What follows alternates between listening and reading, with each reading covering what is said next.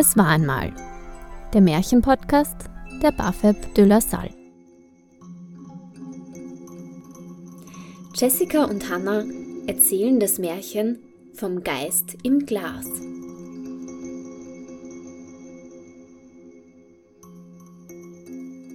Es war einmal ein armer Holzhacker, der arbeitete von morgens bis spät in die Nacht.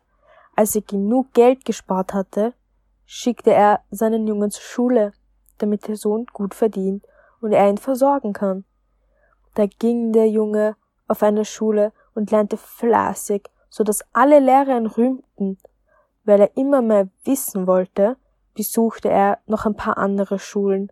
Schnell war das bisschen verdiente Geld aufgebraucht und der Junge musste heimkehren. Der Vater sprach, ach mein Junge, ich kann dir nichts mehr von meinem Geld geben, aber in dieser schweren Zeit ist es sogar schwierig, das tägliche Brot zu verdienen. Der Sohn antwortete, Vater, macht euch keine Gedanken darüber. Wenn dies Gottes Wille ist, wird es auch zu meinem Besten sein. Ich will mich darin fügen.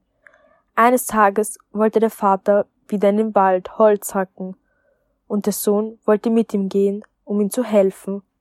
Der Vater sagte darauf, O je, mein Sohn, du bist harte Arbeit nicht gewohnt, es wird dir schwer fallen. Außerdem habe ich nur eine Axt und kein Geld, um eine zweite zu kaufen. Der Sohn antwortete, Ihr braucht nur zum Nachbarn gehen, er leiht uns eine Axt, bis, mir, bis ich mir selber eine verdiene. Der Vater borgte sich die Axt. Am nächsten Tag gingen er und sein Sohn in den Wald hinaus. Der Sohn half dem Vater und so arbeiteten sie fleißig bis zum Mittag. So, aber jetzt machen wir eine Pause. Geht es so gut hinterher, sagte der Vater. Ruh dich nur aus, Vater, ich bin nicht müde. Ich gehe nur den Wald entlang spazieren und suche Vogelnester, sprach der Sohn. Er schaute in die grünen Zweige, ob er nicht ein Nest entdecken könnte. Schließlich kam er zu einer großen braunen Eiche. Sie war bestimmt schon ein paar hundert Jahre alt. Fünf Menschen hätten sie nicht umspannen können. So blieb er stehen und sah in das Genest hinauf. Er fragte sich, ob er nicht irgendwo eines entdecke.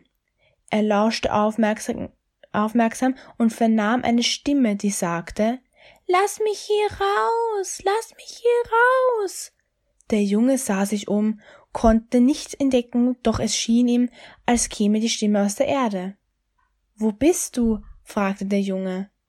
Da unten in den Wurzeln. Lass mich hier raus, lass mich raus, sprach, die, äh, sprach die Stimme. Der Junge schob das Laub zur Seite und griff unter die Wurzeln, bis er eine Glasf Glasflasche fand. Was für ein Ding hüpft denn hier auf und ab? Es sieht aus wie ein Frosch, überlegte sich der Junge. Weil er sich nichts Böses dachte, zog er den Korken aus der Flasche. Im gleichen Moment stieg ein Geist hinaus. Er wuchs so schnell, dass er augenblicklich so groß wie der Baum vor dem Jungen stand.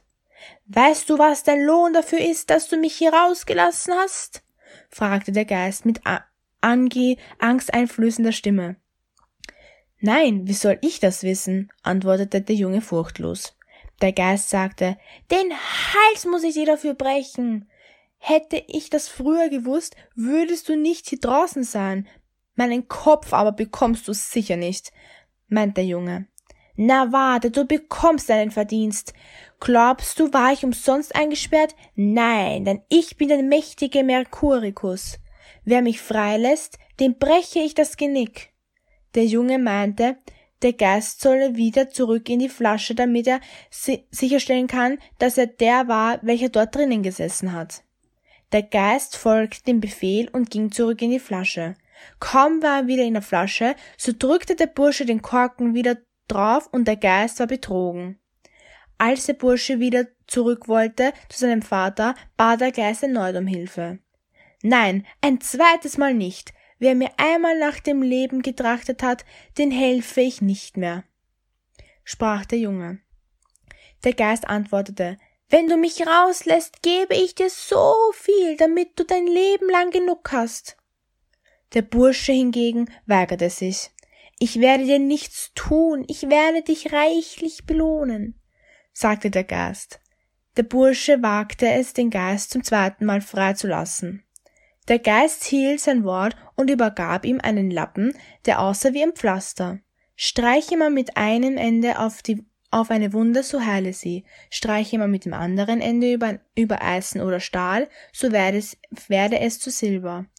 Der Junge probierte sich an einem Baum, schlug mit der Axt fest zu und trieb mit einem Ende über die Kerbe. Die Wunde war geheilt. Die beiden trennten sich und der Junge kehrte zu seinem Vater zurück. Sie arbeiteten noch eine Weile weiter. Weil der Junge die Axt verbogen hat, solle er sich noch, solle er sie noch für einen guten Preis verkaufen. So ging er in die Stadt zu einem Goldschmied. Er sah sich die Axt an und behauptete, die Axt wäre 500, äh, 400 Taler wert. Der Herr der Goldschmied so viel Geld nicht in Bar hatte, nahm der Junge seinen Beitrag, den er ihm geben konnte. Den Rest borgte er den Schmied. Der Bursche übergab zu Hause dem Vater das Geld, und der Vater gab dem Nachbarn zwei Taler und sechs Groschen. Der Bursche übergab dem Vater hundert Taler. Mit dem restlichen Geld ging der Junge weiter auf die Schule und wurde letztendlich, wegen seines Pflasters, der berühmteste Doktor der Welt.